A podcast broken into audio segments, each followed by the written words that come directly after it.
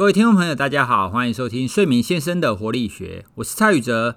节目开始之前呢，先跟大家讲一个好消息，就是我跟嘉硕心理师啊，之前曾经跟一刻精选，我们有录制了一个线上课程，叫做睡眠管理职人的好眠教室。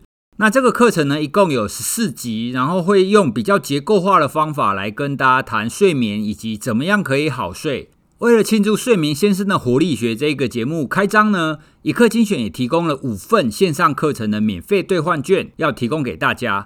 所以呢，请大家到我们《睡眠先生的活力学》的脸书社团当中，那边置顶会有一个留言抽奖的贴文，那请大家在那个贴文底下留言，你就有机会获得这样子的免费课程哦。今天的节目呢，是回应一个听众朋友的提问，那他的提问呢，也是两个很常遇到的问题。好，第一个就是问说，为什么我会想睡，但是又睡不着，以及我要怎么样才可以早睡早起呢？希望今天的节目呢，可以让各位更了解睡眠哦。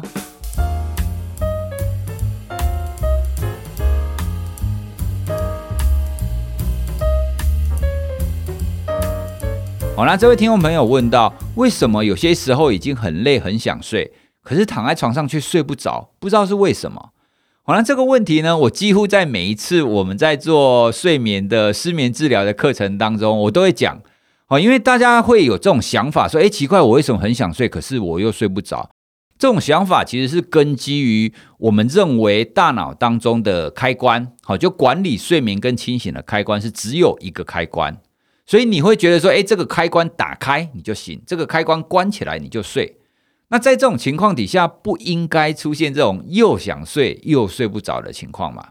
大家的这样子的一个预设立场，所以你才会觉得很奇怪。但实际上呢，其实，在我们大脑当中啊，控制我们清醒跟控制我们睡眠，它其实是两个不一样的机制。好，所以换句话说，你可以把它想成控制睡眠跟控制清醒是不一样的开关啦。我们是有两个开关的。好，那两个开关是怎么运作的呢？好，比方说你白天醒着的时候。如果你白天醒着的时候呢，你醒着的这个开关就是打开的，你睡觉的这个开关呢就应该要关掉。好，那在这种情况底下呢，你醒着打开，睡觉关掉，所以你就很清醒嘛。那等到你晚上要睡觉的时候呢，你醒着的这个开关，控制清醒的这个开关就要关掉。那你控制睡眠的这个开关呢，就要打开。好，那打开了以后呢，你的大脑就会变成是越来越不清醒，越来越想睡嘛，所以你就会进入睡眠状态。好，这是正常的情况。好，所以我们的大脑正常情况就是用这种方式在调节我们的清醒跟睡眠。好了，那问题来了，如果你是属于那种失眠者啊，就是像我们刚刚讲的，又想睡又睡不着，它就是属于那种清醒的开关没有被关掉，好，就是清醒的开关还开着嘛，但是你睡眠的开关呢也已经打开了，好，就变成是你同时。处于清醒又睡眠的状态，哦这这两个开关都还持续的在开着。那在这种情况底下，就出现我们刚刚谈的那样子的问题哦，就是既想睡又睡不着。哦，所以我们可以先从神经机制来理解说为什么会这个样子。那至于为什么你清醒的开关没有被关掉呢？好，那这个会有几种情况啦。有其中一个可能性，可能是，哎，你已经太习惯这样子紧绷的的状态，好，所以你没有给你自己合适的一个放松的仪式啊。所以我们在前几集不断的是在谈放松嘛，好，这是其中一种可能性。那其实还有另外一种可能性呢，其实是跟这位听众朋友下面问的那个问题有关。哦，它可能跟生理时钟有关系。好，那生理时钟的关系就由加速来跟大家聊一下。先回复宇哲刚刚的分享哦。宇哲其实在每次的课程哦，我说的课程就是我们有时候会出席一些失眠认知行为治疗专业人员的课程。那宇哲都会负责讲这种比较偏神经或者是一些生理机制。那我一直很喜欢宇哲讲课的一种习惯，就是会让下面的人都一致的听得懂。好，因为其实这边其实会牵扯很多复杂的荷尔蒙。对，好，那宇哲刚刚也没有把那些荷尔蒙讲进来，因为他用睡眠跟清醒这两个系统来解释。那所以可以想得到哈，刚刚提到的这个观众朋友说，十一点、十二点的时候已经够累了，那就代表他的睡眠的机制已经作用了。对，但是还是睡不着，因为他的清醒这个机制还是持续旺盛着嗯。好，所以这是一个解释。这边也可以 echo 哈，就是宇哲刚才说的，有时候我们在谈睡眠过程中出了一些问题，也是这两个机制在搞乱。对，嗯啊，就是晚上会出现一些梦游、说梦话，其实也是晚上的时候那个清醒系统、那个清醒机制没有关掉。对，好，那所以这个睡眠里面其实有很多很有趣的观点。那这是一个观点，从比较神经或生理的机制来看。那另外一个观点，其实这个观众、这个听友哈，我觉得是一个很棒的听友，嗯，因为他提到说他呃平常是两点多才习惯睡觉，凌晨两点。那有没有可能开始变得比较早睡早起？他提到说有没有可能十一点半就可以睡着？哦想要调整作息哦，我们最喜欢这种听众朋友了。对，如果你真的想要改变，我们非常乐于提供一些改变的方法。没错，因为我们在临床上非常多人带着这样的一个问题来到门诊。好，那我们要先看一件事情哦，要调作息，一定要了解作息的这个时间里面有一个荷尔蒙叫褪黑激素。我相信很多听友应该听过这个荷尔蒙。那褪黑激素简单来讲就是睡觉过程中会出现的荷尔蒙，要睡觉之前慢慢的增加，到半夜是高峰，早上再下降。假设你是十一点睡的人，十一点以前大概就会准备有这个荷尔蒙。到十一点的时候开始有一个斜线往上，到半夜的时候，大概凌晨两三点的时候是最高的点，那再慢慢的下降，有点像是一个中型曲线。那这个荷尔蒙跟你的睡眠息息相关，但是这个荷尔蒙它会一直往后有个往后跑的驱力，那所以你会比较习惯晚睡晚起。所以我相信各位听友应该有这个经验哦。我想要晚睡晚起很简单，嗯，对，因为你的身体喜欢晚睡晚起。这个一直往后跑的褪黑激素跟你的生理时钟，其实会跟一个状况有一个抑制效果。什么状况呢？就是大家每一天应该都会遇到的太阳。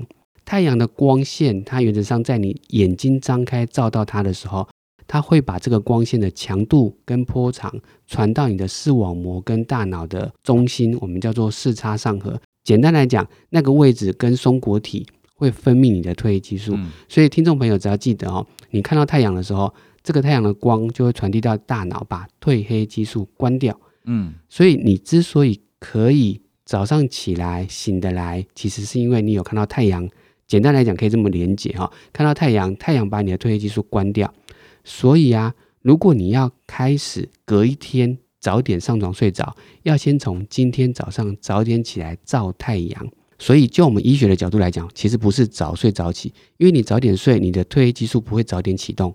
你一定要先早点起床，把褪黑激素关掉。有时候我会用一个比较简单的算式哈，你早上起来照到光，这个光会去关掉你的褪黑激素大概十六个小时。哦，所以你可以算一一下我如果今天早上七点起来，我七点就照到太阳，那太阳的光线告诉我的大脑说，OK，我七点有太阳了，我不要再有褪黑激素，褪黑激素会关掉十六个小时。所以听众朋友算一下这个算术哈，七加十六等于多少？好，二十三，就代表你今天晚上的二十三点啊，十一点左右，你可以启动你睡觉的荷尔蒙。那所以其实应该是先早起照光，再来才有条件下一天早点睡。所以这个听众朋友，如果你要调整这个生理时钟，会建议，如果你要十一点半就睡，换句话说，如果你可以推算你需要睡多少时间，你如果觉得你睡七个小时就够的人，十一点半加七个小时大概是六点半，你六点半要起来照光，嗯，让太阳的光知道你六点半以后不会有睡觉的荷尔蒙，所以它就会从六点半加十六个小时，就等于你晚上的二十三点半。嗯好，那这个也要看你平常起床的时间啦，因为我们这边，听众朋友没有说他几点起床。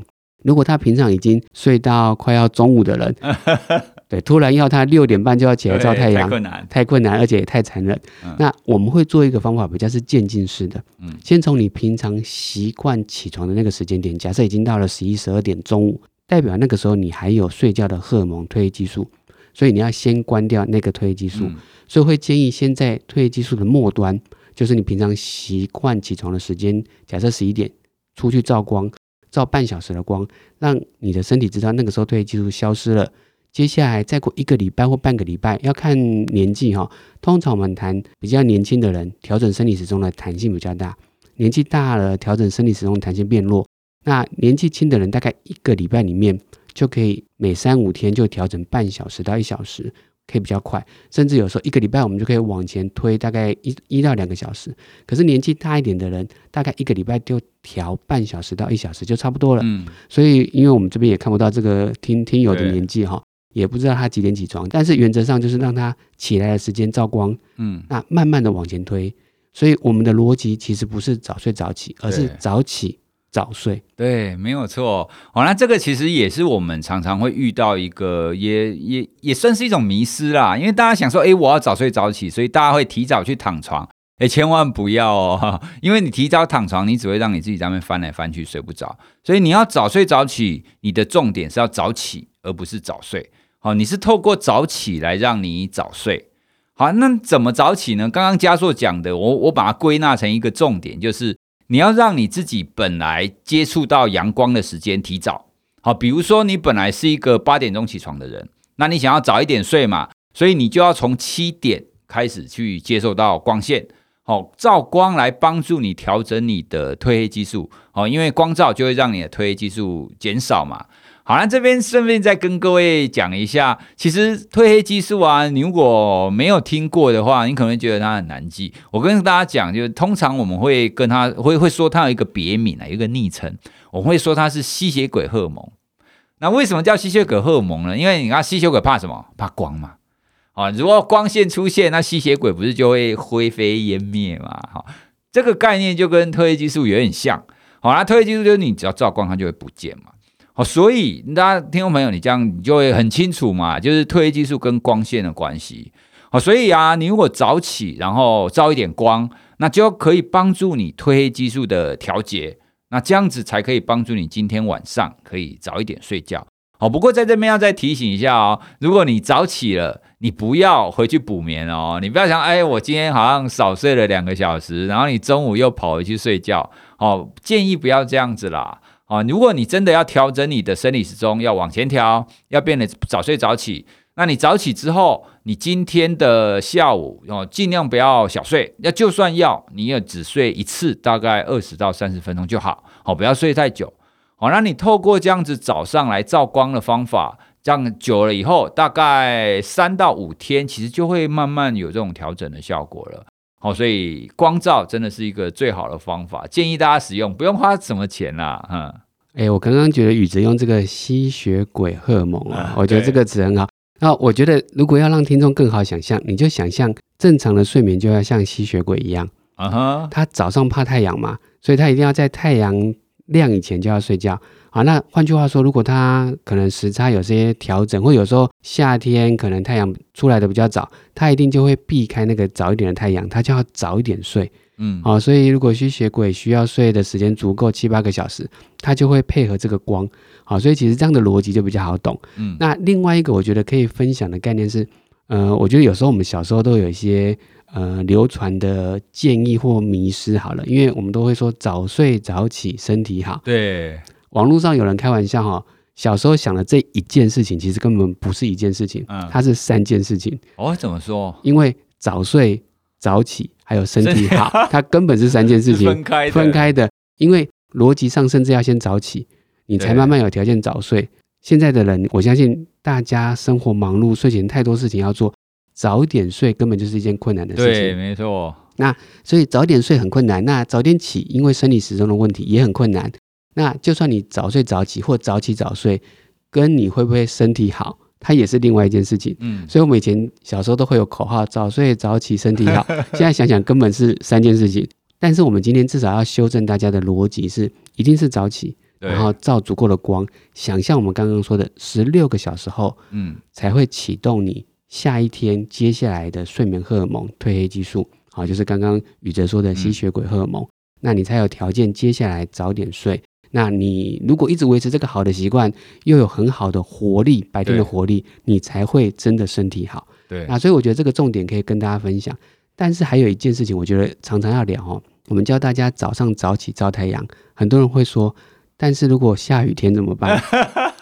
对，表因表示他有深入思考，他有在想各种情境，对，那而且甚至有可能是他下一次回门诊的时候，真的这中间有下雨，他没办法照到太阳。我会觉得可以有一些取代，例如你还是要早起，早起以后，如果今天的天气阴阴的，说真的，只要阴阴的，你还可以看得到现在是天亮，现在是白天，对，这个光都还是有点效果。呀，除非真的是雷阵雨、大雨天，你根本看不清楚下面现在外面是亮的还是暗的。那所以，如果是这样这样的情况，微微的阴天，还是请他去尽量照一下。嗯，那如果真的看不到太阳，会建议哈，如果那几天，因为不可能一直都下雨，对，治疗的过程中，如果两个礼拜、一个礼拜回诊，不可能每天都下雨。下雨的天数真的看不到的话，你还是早起。我会建议做几个动作：喝一些水，嗯或直接早一点吃早餐。对，那这个也是一个额外的调整你的生理时钟，因为我们谈生理时钟不只只有睡眠，我们的饮食习惯、我们的核心的内在体温，甚至我们的决策能力，它都有一个生理时钟。那以前如果你都晚一点起床，九点十点起床，你一定会更晚吃早餐。那如果要调生理时钟，除了早起照光，你可以搭配一些外在的一些条件的影响。嗯，例如我们刚才说，早点喝水，早点吃一个早餐，因为你喝进来的水、吃进来的早餐，一定会让你的身体启动，要去消化代谢这些食物。那这些消化跟代谢拉早了，那也代表你的生理时钟也有可能跟着变早。对，好、所以真的没办法照太阳，我觉得你还是要早起，做一些可能平常可能晚一点会做的事情，就像宇哲说，把照光时间拉前，或者是把你的生活习惯往前拉，嗯，这些往前拉都有助于你白天清醒十六个小时左右，晚上得到一个比较早一点启动的睡眠。对，其实刚刚刚我们提到两个我我们最常在跟大家推荐的调整你生理时钟的方法，不管你是要让你的生理时钟往前哈，就是你想早睡早起，或者是你想要让你的生理时钟更稳定，好，这两个方法都很好用。第一个就是我们刚刚一直在讲的嘛，照光。好，如果你要让生理时钟往前的话，你就提早照光。好，就那如果你是要让你生理时钟更稳定，你没有要特别往前。那你就尽量在你起床的时间去照光，好，所以光线是稳定我们生理时钟最好的方法。第二个，我们刚刚也讲了一个重点，就吃早餐。好，那很多人会觉得说啊，吃早餐啊，不过就是让你填饱你的肚子嘛。其实不只是这样，从动物研究跟从人类研究都会发现啊，早餐它可以说是我们生物体启动一天活动期的开始。同样的，如果你是要帮助你自己早起的话，那你就让你吃早餐的时间往前移。啊，就早一点吃。那如果你是要让你自己的生理时钟稳定一点，你就要固定时间吃早餐。哦，所以固定时间吃早餐对我们生理时钟的稳定是非常有帮助的。那当你生理时钟稳定了，你的睡眠就会比较好。哦，所以我我们通常在给人家睡眠建议的时候，我们都会先谈生理时钟的部分。哈，因为作息是最重要的一点。OK，好，那我们今天讲了这个我我们觉得非常重要的议题啦，因为。当你的生理时钟没有控制好，你的作息没有控制好的时候，你一定会睡得不太好哦。所以，如果你有想要早睡早起的话，哈，请记得哦，千万不要提早去睡。你要做的是提早起来，然后去照光，给自己一个愉悦的心情，去吃一个开心的早餐。好，那持续几天以后，我相信你就会发现，你可以越来越早睡，越来越早起了。好，那我们今天的节目就到这边喽。那如果各位听众朋友，你有什么想要提问的，或者是你想要给我们什么回馈的话，都欢迎你留言给我们，我们都一定会在节目当中给各位回应哦。好，那谢谢大家，拜拜。好，谢谢大家，拜拜。